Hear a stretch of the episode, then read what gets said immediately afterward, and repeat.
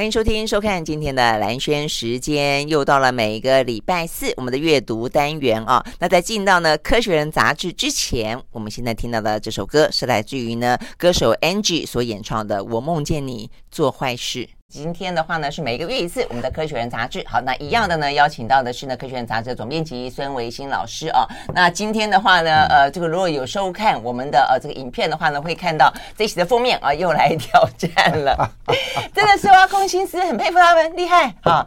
呃，这一次的话呢，很可爱。这次的科学人杂志真的是很可爱啊，是因为暑假快到了吗？所以有一个欢乐版，有点像是科学夏令营的感觉，一大堆，这什么动物啊？怪奇事务所的所长，我们后来刚才 Google 了一下，但是我说这是什么动物？哦，怪奇事务所的所长是恐龙吗？又像青蛙，又像蜥蜴，又像恐龙，所以它是个外星球掉到地球表面的东西。没有人知道它 exactly 是什么东西，哦、但它现在是青年人的社群里面很夯的一个角色。怪奇事务所有点像一个什么吉祥物之类的吗？一个可爱的呃公仔。我看到它还有有发行真的公仔，是不是？哦，of course，yeah，很多的嘛哈。对对，不过好，那重点不是要讲这个呃怪奇事务所的嗯所长了，重点是讲到树感。嗯嗯，就是说总共有几只啦？我觉得这个真的是太好玩了哈！我先讲，我觉得这一期的《科学人》杂志呢，非常的神秘。神秘的意思就是说呢，它基本上是一个很抽象，甚至有些话题都是属于不存在的，甚至因此而引发了很多的想象。比方说，什么叫数感？就是数学的感受吗？数感。好，这边中间讲到数感，讲到虚数。当你的数字平方之后还是负数。这个东西叫虚数，虚数真的存在吗？这什么东西？还有真空，真空有重量吗？嗯，真空就是一个没有的东西，它有重量吗？然后呢，这些东西听起来都很神秘吧？啊，然后最后呢，要问你说巫术，哦，巫术更神秘了。Yeah. 巫术到底有没有？它只有作用到人身上的时候，他说哦，好像巫术有作用。但是呢，这个作用还要问是不是真的巫术所造成的，还是它自己本身就存在？嗯，所以你看那么多。不存在的、消失的，人们想象出来的，还有存在于数据呃数学当中的，就是呢这一期呢很厉害的《科学人》杂志。很好，所以数感，数感是什么啊？数学天生，人类天生会有数学的感知，对数学数量的感知。嗯，不要太大的数量，对小数量的感知天生是存在的。嗯，有过这样有趣的实验，七八个月的小 baby。还躺在床上，你就坐啊爬啊都不太可能的啊。躺在床上，但是呢，你拿一个小小的舞台摆在前面，嗯，小舞台遮起来的。然后呢，科学家拿一个 Mickey Mouse，嗯，一个公仔晃一晃，摆到后面去。再拿公仔在小 baby 前面晃一晃，摆到后头去。然后呢，舞台的幕一拉开，噔噔，两个公仔出现在那个地方。小 baby 看了好高兴，会笑。对。但如果你再做同样的实验呢，把两个摆到后面去以后，偷偷拿走一个。幕一拉开，只剩一个，只剩一个。那个小 baby 会生气的，他会眼睛瞪得好大，说 “What happened？” 另外一只到哪里去了？他怎么知道一加一等于二？不单如此呢，还有一个实验是，当小孩子对着一个盒子爬过去，几个月的婴儿哈，你把里面摆着三个东西，当他的面拿掉两个，他会进去摸另外一个，伸手去摸另外一个。他怎么知道三减二等于一？嗯，这是另外一个对数学的感觉。但是他真的会知道那个算术是一加一等于二跟三减二等于一吗？我觉得他只是觉得好像有他有有三个东西，就是说他的视觉里面有有三团，嗯，然后少了一团，我觉得应该是这个意思吧。这就是数感，这就是数感呢，因为这就是你对数量的感觉嘛。那不是只有数学哦，物理也是，嗯，只是。数学家不提物理的感知啊！你同样的小 baby 我觉得数学家跟物理家之间，物理学家之间应该有有宿仇。你同样的小 baby，你在桌上，你拿个网球过来，滚过桌边掉下去，小 baby 看了很高兴。但如果你在网球上偷偷藏一根线，他看不到的，滚过桌边以后悬在空中不掉下去，小 baby 会生气。哎，这么小几个月大的 baby 竟然知道 gravitational force，知道重力，知道万有引力定律了。他觉得应该要掉下去，就是了。应该要掉下去，所以很奇怪，这种天生的对数学跟物理的自然界的感知呢，是人类的 baby 就会有的。但是过了一年之后，他大了一岁两岁就没了。你再做的这样实验，他不生气了，为什么？因为他知道大人会骗他。所以那个时候已经。哇！但是你知道，这种天生存在对小数量的感知、对自然环境的认知呢，是一个很有趣的。所以一个是从小就有，然后再来一个是有可能后天形成嘛，或者呃长大之后觉得这个社会很复杂，所以呢原本的数感可能就派不上用场，是这样的吗？像像天生数感好跟不好到底有多大的差别？像今这一期《科学人》杂志，他就问你说，呃，这个封面看一眼。有几只哦？有几只这个怪奇事务所的所长？哎、嗯，我发现我数感很差。如果如果听众朋友、观众朋友我看一下，你自己猜有几只？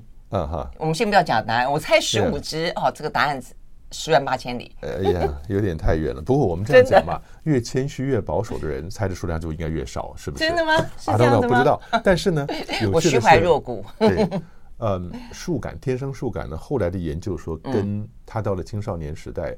发展数学的能力，甚至到了十四岁，呃，even higher，他的数学能力的发展是有关系的。嗯、所以天生数感如果比较强烈的话，他到后来在数学上就比较不担心、不害怕了。那难怪我大学联考数学考五分，我真的考五分。我不知道为什么大家都觉得数学是一个 intimidating 有威胁性的字啊，但是即使我们自己在博物馆、科博馆，嗯，三十年了，我们需要想办法去。更新旧的展场，嗯，其中有个三十年前二期的设施里面，地下室有个展场叫“数与形”，数学的数，跟形状数与形。那那个地方基本没有太多人去看的，那我就走进去看，说要要更新。看了以后，你知道吗？我走一圈下来，兴奋的不得了。嗯，他讲到的数学都是很基础的知识，然后表现的方法很有趣，但因为年纪大了。毕竟那展场是旧的嘛，很多表现方法是比较旧的。但是我进去看以后，那个数学迷人的地方又出现了。可是到后来跟同仁们谈怎么样去更新那个展场呢？到后来会说，你最好外面连展场的名字都不要出现数学。真的吗？我不知道，你像你看到了展场前面写了个数学，你会进去吗？我不会。可是坦白讲，我孙老师，我觉得，我觉得事实上，我觉得是一个呃，数学家是。教数学的人的想象力不足，跟他的呃这个说明方式的的的问题。后来我长大以后，我发现我对于数理逻辑我非常感兴趣，甚至把数学拖到推到底，是跟宇宙是跟哲学有关。哎，这边我就很有兴趣。可是你说数学记那个算算式，我真的是一个头两个大。呀，我想这样哈，从蓝轩讲的话发展下去啊，就是数学本身第一个能力很重要。如果你具备有基本的数学估算能力的话，嗯，你在日常生活里面。就可以过得如鱼得水，不会受骗上当。嗯，我常常举一个例子，是我在 NASA 的同事 Richard Michalski，非常优秀一个 X-ray 大科学家，竟然被找去当美国的陪审团员。你知道他的 jury jury duty 常常就被挑去当。竟然，哎，不是所有的公民都需要，如果你被挑到，你都要去，这是你的义务嘛？如果你十二个陪审团员，他通常会找二十四个 candidates 候选者，双方律师都要一一过滤了以后，不合适他们就删掉了。通常。有高学位的，尤其是硕博士班的硕博士，对，太聪明的话，律师就没有办法引导你，他没有办法糊弄你，所以呢，他这种高学历的都被刷掉。但不知道为什么，Musharski 那一次竟然就就选上了。那他后来回来跟我说，他说真搞笑，那就是一个邻居告对方邻居的呃建设公司呢，排水管在挖盖房子的时候排水管漏了，瞬间那个排水管的管径有多粗，然后每秒钟流多少水，瞬间把他的当事人的后院灌成了一个。奥林匹克的标准池，几分钟之内。那么 Shoskin 的脑子很厉害，他的数学基本估算能力很强，知道你管径多大，每秒钟流速多少，他可以算得出来，在律师说的几分钟之内有多少水量过来。可不可能也知道奥林匹克标准池对长宽高是多少？一算之下不对啊，那就很多人很温和，就是很温和很委婉的点出来，那个律师是错的。你知道？这种情况就是很明显的，数学在你生活里面是可以扮演一个有趣的角色的。对啊，但是我觉得呢，在在老师写的这个总编辑的话里面呢，最有趣的是数学好的时候呢，呃，可以怎么样啊？这个老师在建中上课的时候，数学好的学生有多么的嚣张，在课堂上面我们休息会儿呢，听听看呢，他们在课堂上面可以干嘛？马上回来。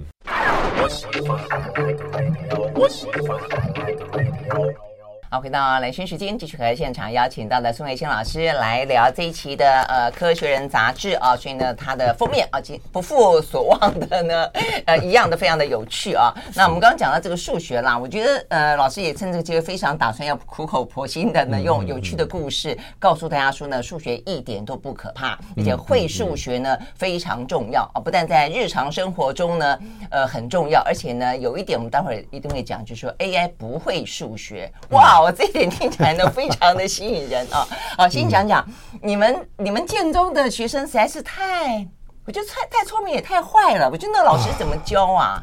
我到现在都还记得那个数学老师吹胡子瞪眼睛的样子啊！为什么？因为我在建中有很多奇人异事。嗯，坐在我前面那个同学跟我后面那个同学，两个是数学天才。我们在上高一的时候，他们就在看大一的微积分；我们在到了高三，他们在看大四的拓扑学。你想他高中数学课对他来讲就是 piece of cake，他根本就不听的。哎，这真的是天生哈，很厉害。那他们很 enjoy，你知道他们对数学是如此的痴迷。上数学课干什么？下围棋，拿张白纸，横十九，竖十九，画了以后，前面那个还十九哦。对，但是我一定画两横两道，竖两道就已经够了。你玩的是不一样的游戏啊！对对对，画一个黑子传给我，我看一下传到后面，后面画一个白纸传给我，看一下传到前面，我就是那个齐平的角色啊。数学老师看到就很高兴。所以你数学也不错。我还可以看得懂他们在玩。对，看了，但是就在黑板上写一个很难的问题，叫前面的同学上去，前面那个同学呢慢条斯理走上去，看看以后三下两下写出答案，慢条斯理回到座位上，低头继续下围棋。所以，那或许数学老师没办法，因为我我觉得没有问题。后来，所以数学老师以为会考倒他，结果并没有。对，但是你讲讲看，知道我跟他们两个人加入什么样的游戏？我们有一次开始玩猜数列。什么叫猜数列呢？譬如说，你很简单的数列开始，什么一三五七九，然后呢，每个加多少数字，然后每个开根号，然后每个乘多少，出来一个完全不一样的数列，交给对方，你告诉我原来长什么样子。那是我们那个年代在建中玩的猜数列的游戏。你觉得 人为什么会这样折磨自己？但你知道吗？折磨老师，折磨自己就罢了。喜欢喜欢数学的人就是如此的。但我很好奇，我在看老师讲这个，这边很精彩啊！就光光是因为现在这几期啊，这个孙老师孙元信老师接了。了以后，就是说，呃，他跟呃李佳伟老师两个人的总编辑话各有风格啊。然后这孙建老师里面的故事一大堆，看了之后笑笑哈哈的啊。你就说这是一个笑话大全。对，我很好奇，那两个同学现在在做什么？呃，同学他们第一志愿上了台大数学系，一个数学系，另外一个是电机系吧，反正都发展很不错。到后来呢，前面那个同学还回到了台大数学系当教授。哦，所以他们嗯还是能够好好的规划他们自己的生活，我觉得这一点蛮重要的。就是你掌握了你的兴趣，然后在你兴趣上好好发展，这一辈子呢不会觉得后悔。嗯，但是我觉得另外一件事要跟蓝轩提一下的，就是其实你不喜欢数学，数学对于文学是有帮助的。哦。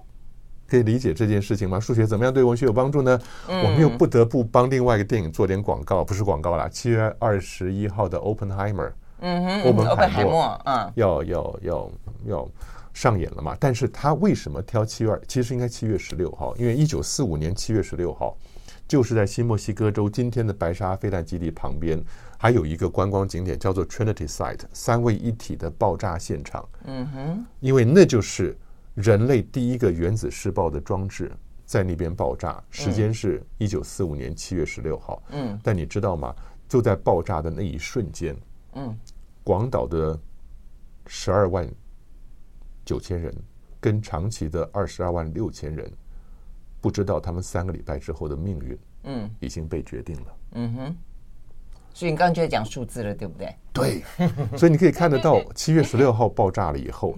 短短不到三个礼拜，八月六号到了广岛，八月九号投到了长崎，嗯，所以七月十六号就已经决定了三十几万人的性命了。那你看这段描述，如果我们只是平铺直叙的理念性的描述，哦，七月份的时候这个爆炸以后，八月份丢到广岛、长崎死了好多人，你会有感动吗？当你感觉到说长崎、广岛的十二万九千人跟长崎的二十二万六千人。有了数字以后，嗯，他那个那个意象就变得非常会更真实啦。否则的话呢，你可以形容它，呃，尸沉片野，血流成河。但是那个数字，遍地哀嚎。但那个描述大家都会用。当你把数学丢进去以后，别人就会觉得这是一个无可辩驳的 facts。OK，事实上对，就他，我觉得他那真实感，而且你会你会很折服那个人怎么记性这么好，对不对？就像我每次上节目，我会背一些数字，然后讲完之后就忘了。嗯因为你知道要用数字说服大家。嗯，OK，好，所以呢，老师刚刚讲到数学呢，呃，是一个就我们今年在讲说看星空、看天文是一个把妹的好方法，所以呢，看起来呢，懂数学、用数字啊，事实上呢，是一个文学的一个好帮手啊。好，但为什么 AI 不会？呃，是这样子，在这篇通常你看《科学杂志》，我很高兴哈，不是只有封面好玩哦，它的内容呢是从美国的 SA Scientific American 来的几篇六七篇主要文章嘛。对。那比较不适合台湾国情的，我们都把它拿掉。嗯。适合台湾这边大家比较亲切的会。而且会放进我们自己的一些对对对专家。对，就是蓝轩讲的，我们会邀请我们自己在台湾的优秀的研究者，无论是做导读也好，做延伸文章也好，都会有新的文章嘛。嗯。那这次在树感天生的文章里面有两篇，一篇是我们请编辑部去访问了垦丁数鹰人蔡以荣，讲怎么样数大量几千只、几万只老鹰啊，呃，灰面狂鹰就是灰面鹫，现在叫灰面狂鹰跟赤腹鹰啊。另外一篇文章呢是中央大学的吴贤老师写的，他写的出发的角度就很不一样，就像蓝学刚刚说的，他发现 AI 做数学的能力比较差。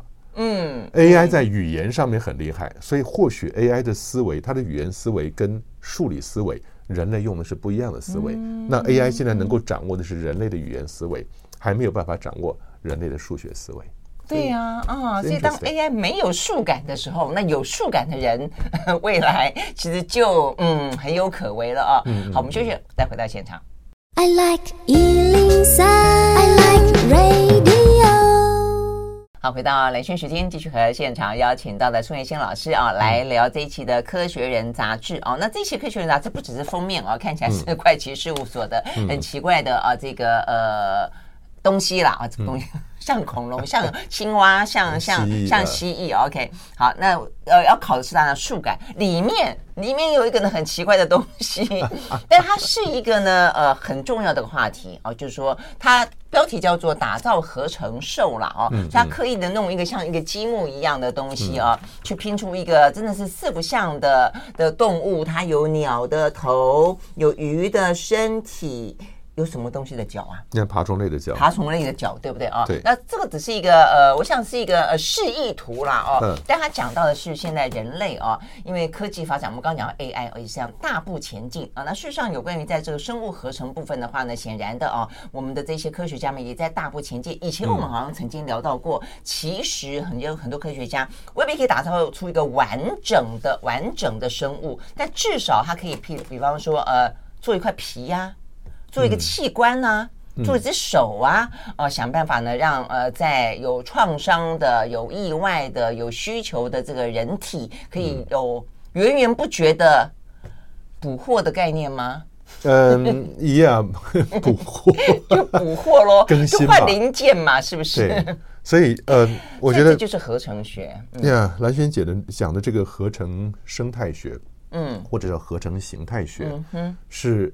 我觉得这篇杂志里边非常重要的几个重点，它会对往后我们的人类社会产生巨大的影响。因为人类现在第一个掌握的生物物质，生物物质就是你怎么样做你的肌肉啊、你的细胞啊、你的血管、你的脑脑神经细胞什么的，知道怎么样做。第二个呢，不但知道这些东西是怎么做的，而且有办法把你的细胞。时光倒流回到了干细胞，再让它从干细胞的角度去发展成不同的骨骼啊，或者是血管啊、血液什么的。神奇。人这件事情，其实在在零六年，零六年呢，呃，山中伸弥跟史考特这两个人，嗯，就已经知道怎么样把皮肤细胞，嗯，时光倒流回到了干细胞。那干细胞是我们人发展出各种各样器官的原始东西嘛？那一旦你掌握了干细胞了以后，你往四面八方的发展，你要肌肉就肌肉，要神经就神经，要脑脑细胞，那你可以做出很多东西来。当时他们这个得诺贝尔奖的研究成果呢，最大最大的亮点，那个年代的亮点是什么？哦，从此以后我们不需要去毁灭胚胎了，因为要去把胚胎拿过来去抽取胚胎干细胞，你必须要毁灭好多胚胎，而那个是个道德上面。很有争议的事情。后来发现，你的皮肤细胞，比如说你跟嗯，你跟蓝轩握一个手，或者是怎么样，把它细胞沾一点过来，就能够打造另外。这样子就可以沾一点过来了吗？不用刮下来。哎，你不知道握手的时候交换多少体细胞啊？OK 啊，这样子的就足够去去发展成别的组织跟别的器官。说的好玩，我只是很夸张的去描述它。你讲我都把它当真。但 是当你把皮肤细胞或者这些不重、很普通的细胞拿去，然后让它倒流回去的干细胞，然后就变成能够发展成万物的。对，我觉得这个概念最神奇，就是说你拿去的话，不是说只会重新长成皮肤，不是，它可以长成各式各样，可以引导它长成什么东西。对，就是这个引导的能力，现在人类掌握了。就是你不但知道生物物质是怎么样去发展出来的。你而且能够引导它长成不一样的结构跟形态，譬如说，你可以发展出一个新的胰脏来，或者是说，你觉得心肺大循环太复杂了，我把心跟肺合在一块儿，嗯，或者你知道，当人类能够开始改变，用生物物质去改变人类的形态，你能不能 optimize 优势化你身体里面的器官？对，就已经开始变得不是像我们天生生下来的人类的演化了。所以呢，这就是我们常讲的，过去我们是在汽车的后座。嗯，前座上帝造物者坐在那边开着车子，后来人类就爬到前座去了。慢慢手就越来越伸向了方向。你说，哎，这样听起来其实有点可怕。就到底当然一个道道德上的问题，一个是有个科技发展能力上的问题。嗯，当老师这样形容的时候，如果我是一个小说家，我就开始去去想了：你的皮肤细胞可以倒回到干细胞，重新给它一个指令，让它长成别的东西的时候，你今天可以长成一个胰脏，你今天可以去长成一个视网膜，那可不可以长成一个人呢？哦呀，Of course，这一定会可以长成一个完整的人吗？它不见得是长得完整，因为意识到现在为止，这是另外一个故事。我们改天再谈意识要怎么样。你当你是打造一个完整的蓝轩，然后把蓝轩意识转移到那个地方去，那这两个人见面该怎么样说？不，我们当时在在吴大猷科学营里面曾经谈过复制人跟复制器官的事情。复制器官现在也变得越来越普遍了。对，那哪一天会不会有钱人？你知道很多科技其实靠有钱人推动的。这话说起来很难过，可是事实如此。有钱人希望说，哪一天我的卧室里面就有个冰柜，冰柜里躺一个跟我一模一样的人，我哪个器官坏了，我进去只要换个器官就好了。嗯，那这个东西看起来虽然是遥远的科幻小说，可是也是有钱人努力的方向啊。等到有钱人这个科技发展出来以后，马上会开始普遍化，让普罗大众都能够享受到这种科技。你会看得到科技发展的过程就是这个样子。所以能力不会有问题，直到的上的问题。道德是另外一回事，我待会儿再讲啊。但是我跟你讲，从有钱人发展到一般普罗大众都能用的，有钱人可能用的是 Prada 的心脏，LV 的肺脏，一般大众可能是用用 Walmart 或者是我不能讲 不能讲国内的这些店，Kmart 或者 Walmart 平价的东西啊。但大家都能够享受到科技进展的好处。道德呢，南轩呐，各位我们的亲爱的听众跟观众朋友，你知道吗？从科技发展的历史，你就发现。道德标准其实是科技发展的一个函数。嗯，你就拿试管婴儿来说吧，试管婴儿在当年，英国的医生很多东西都是英国搞出来的。爱德华兹首先做了试管婴儿出来，被人家骂的半死，简直就是侵夺了上帝的权柄。你知道现在呢，一年超过一百万个试管婴儿出生。嗯哼嗯，所以你看，这个这就是道德标准已经彻底被科技改变了。呀，所以那大家怎么样想？你要开始接受科技，我跟你讲，Chat GPT 也有非常严重的道德争议，但它永远是二零二三年的道德争议。嗯，到了二零三三年了，我跟你讲，那个时候 Chat GPT 是你生活的一部分。嗯，谁会去质疑它的道德标准呢？对啊，所以所以我觉得这个当然要要讨论，就是说，但是你说到一个说可以完完全复制成一个人，然后呢，呃，那个人不管跟你有没有你的意识哦，但是呢，呃。我觉得这个部分其实真的真的就很很难想象了啦。我觉得，但是你说呃有器官，你你可能呃可以解决很多问题了。你今天可能不用等心脏，你今天可能不能不用去被人家强摘肾脏，不是很多地方是这样，也不用去卖血哦。比方说当初艾滋村就是因为卖血感染了这个艾滋等等。我觉得很多的问题，很多的人类生活当中的痛苦或者一些困境，实际上是可以透过这个部分所谓的呃生成生啊。生态学呀，生态生态学合成合成生物学，生态学生生呃对生态学来来解决，但是嗯道德问题就可能留待以后再去讨论，对不对？这里面对不止牵涉道德问题，还牵涉到整个的商业运作的问题，因为这东西无可避免，它是一个巨大的商机。嗯嗯嗯。那科学家努力会去做，科学家你不管怎么样，你阻止不了科学家往前探索的脚步的。嗯，但探索的过程中所衍生的道德跟商业的问题，那是需要大家认真思考。对啊，对啊，但是探探索，我还是觉得应该鼓励大家去探索。嗯、像现在已经可以去做到的，是不是皮肤？我这边看到是皮肤、角膜，然后。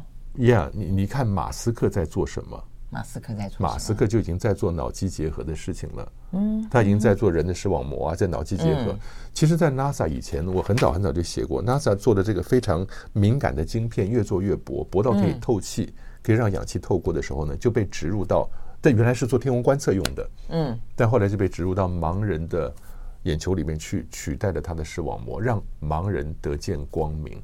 对呀，所以这也是一种一个造福人类啊。对，所以那你说到底它是好是坏？对呀，脑机结合的，等到有一天真的我们脑子里面是可以放进去 USB 的话，嗯，你就发觉，哎，考试的时候旁边坐的这个人，他的脑子里可以装个五 G 的，那你只有一 T，啊，你有一 T 的，那就工作就很不一样了。你发觉隔壁是五 T，那么你就只有一一 G，那你就完蛋了。所以你说，这次我也不需要数感天生了，我直接 up upgrade 到这个五五 G 就好。不过这就是牵涉到一个人类整个未来社会形态的改变。对啊，我觉得那个事情，那个时代很快就会发生。嗯嗯，好，所以呢，现在科技进展真的是非常非常的快哦。好，所以我想这也是科学人杂志啊，这个越来越重要，提供给大家这么新啊，这么快速的，而且不只是讯息而已，我觉得也会提供大家一个思考就是了。好，那除了这个这么先进的、这么未来性的东西呢，其实呢越来越加速。回过头来看啊，在我们丢到后面去的，以为还很远的，其实呢。第一个并不遥远，第二个的话呢，它只是换了一个形式呢，继续的在进行中。比方说这一期当中的猎巫故事，我们休息，马上回来。I like 103, I like radio。好，回到兰萱时间，继续来现场邀请到了孙维新老师来聊这一期的《科学人》杂志啊。好，那接下来有一个听起来真的是很古老。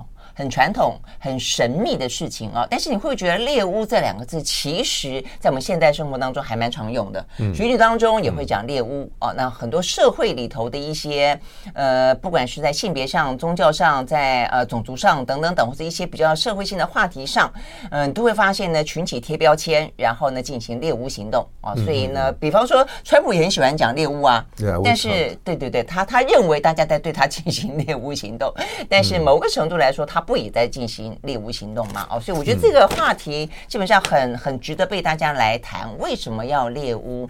看起来在中古世纪时期好像很遥远，但事实上它现在持续的在发生中，就代表它背后有很多政治的、社会的、经济的因素。呃，它在里面作作祟哦，所以它只是随着时时代用不同的包装正在进行的那个巫。很鬼魅的东西，实际上一直都存在。对，现在讲一下，大家会觉得《科学人》杂志怎么开始谈猎巫了？其实呢，这跟科博馆是一样的。科博馆作为一个自然历史博物馆，它里面动物、植物、地质、人类，人类学组呢就有民族学跟考古学。嗯、民族学就会探讨我们的民间信仰了。同样的，《科学人》杂志谈的这个也是社会科学的一部分，嗯、所以大家不要觉得奇怪，为什么出现猎巫这件事情啊？但是第一段里面就讲了，刚刚蓝轩讲到这个猎猎巫，嗯，witch hunt。好像是中世纪的事情。其实他在第一段里面就已经说了，去年十月在奈及利亚才有四个人被巫术，因为被指控作为做巫术，然后被被杀死了。所以这事情到现代古今中外都一直还在发生。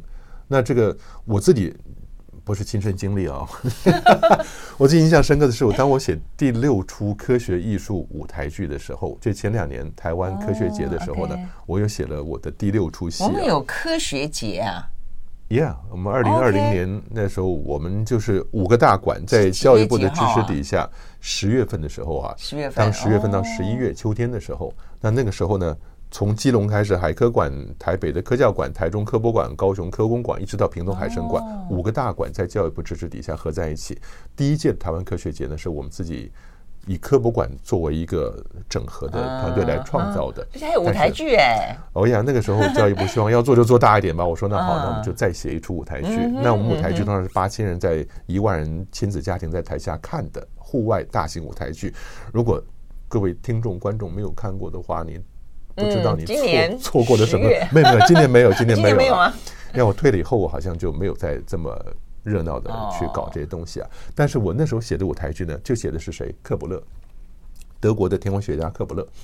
那他的生他的年代是一五七零年到一六五呀，大概是这样的，一六二零年左右，是这样的年代。那个年代呢是中世纪呃 witch hunt 的最严重的时候。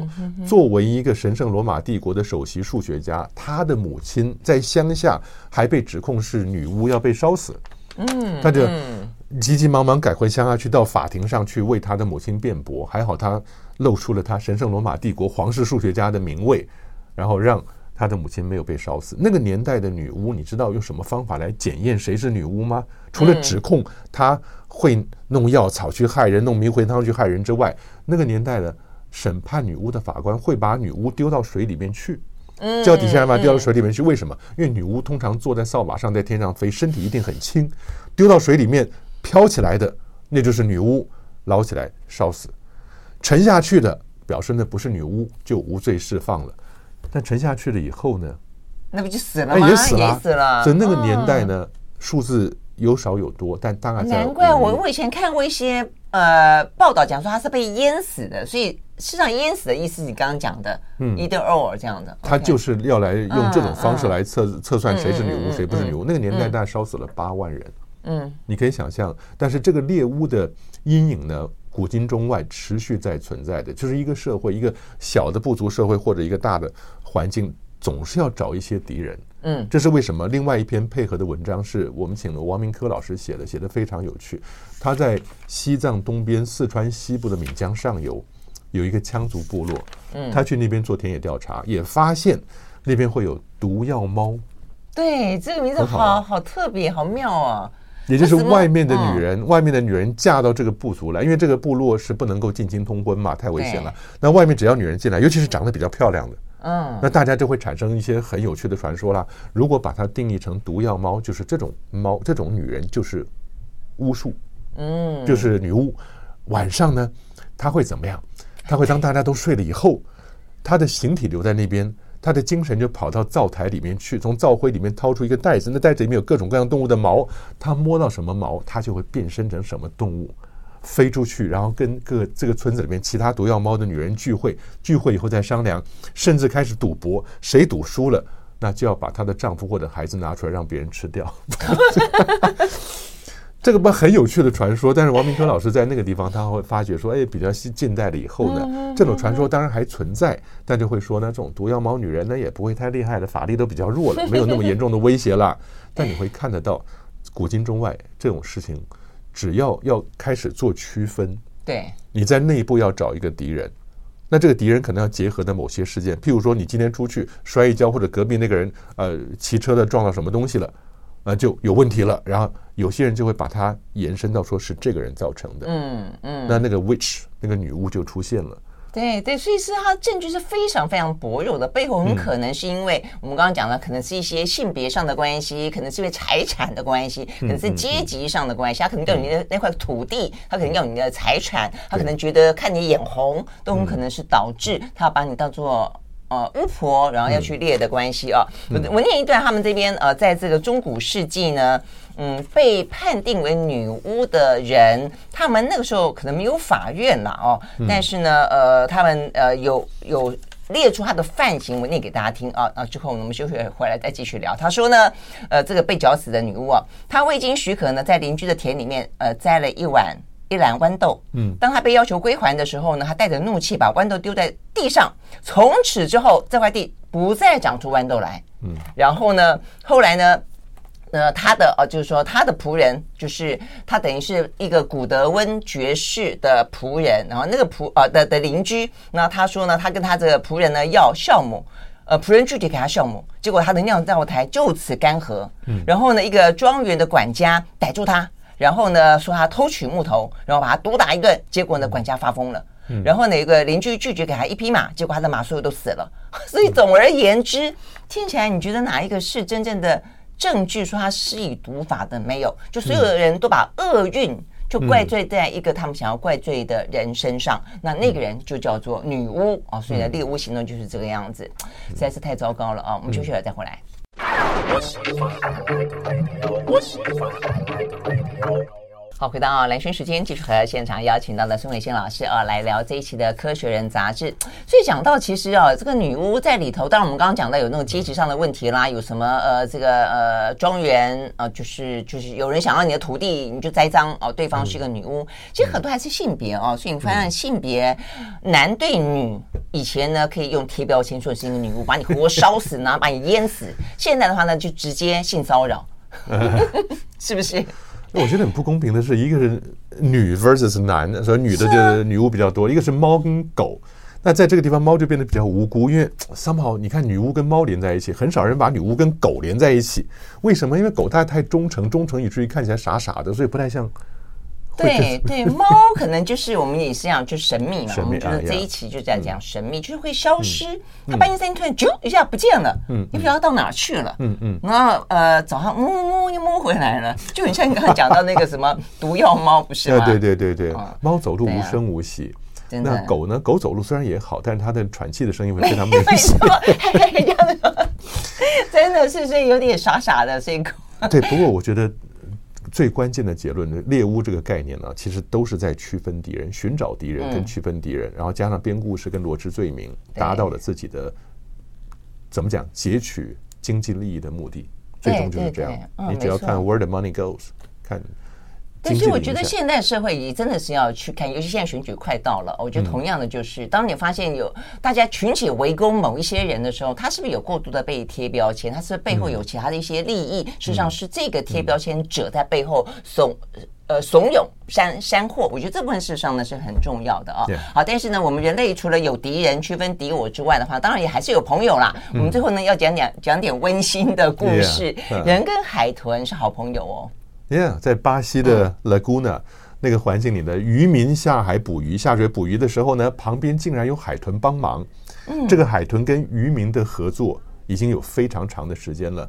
渔民站在水里，半腰站在水里，手上拿着网，只要看到海豚一往下潜，哎，乌鱼哎，价值很高的乌鱼，海豚会把乌鱼赶到。渔民撒网的地方，所以渔民只要看到海豚一往下潜，他就顺势把网撒出去，乌鱼就自动进到这个网里面来了。这个海豚跟渔民的合作已经变成现在的一个重要的观光景点了。但在过去这个长时间里面，经过了研究跟统计呢，你知道，跟渔民合作海豚。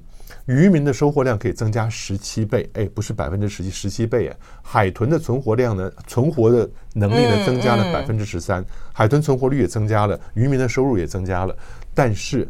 我们在刚开科学人的顾问大会的时候，曾志郎老师，我们非常佩服的学者，就坐在我旁边呐。我讲到这一期，说人跟海豚合作，so amazing，好可爱。他说，对，他去看过。我说啊，他 去看过，看过，他去那边现场看过，还看到无人机空拍，无人机只整个看到水里面那个乌鱼的分布，海豚只要一下去，那个鱼自动会聚到渔民这边来。他说非常精彩，但是他很担心的一点是什么？这个景色已经被过度的商业化。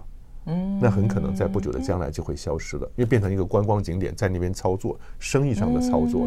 但不管怎么样，人类跟动物的合作，从了最早三五千年开始的人跟狼的合作之后，那你还有现在发现人靠了很多动物。曾老师说，大概十七种到十九种生物嘛，是已经非常清楚定义出来的人跟生物。彼此互利合作的方式，嗯，维生的共同生存的方式，嗯嗯嗯，所以这样子听起来，这个地球比较是大家共享的哈，不是人类去独霸的。最好这样子，然后人类太聪明了，你跟动物合作的话，还是要对动物好一点啦。真的是 OK 好，所以呢，呃，很精彩的内容哦，有很神秘的，有很呃，有很温馨的。好，所以呢，就等待下一期的《科学人》杂志。谢谢老师了，谢谢，谢谢来宾，谢谢各位。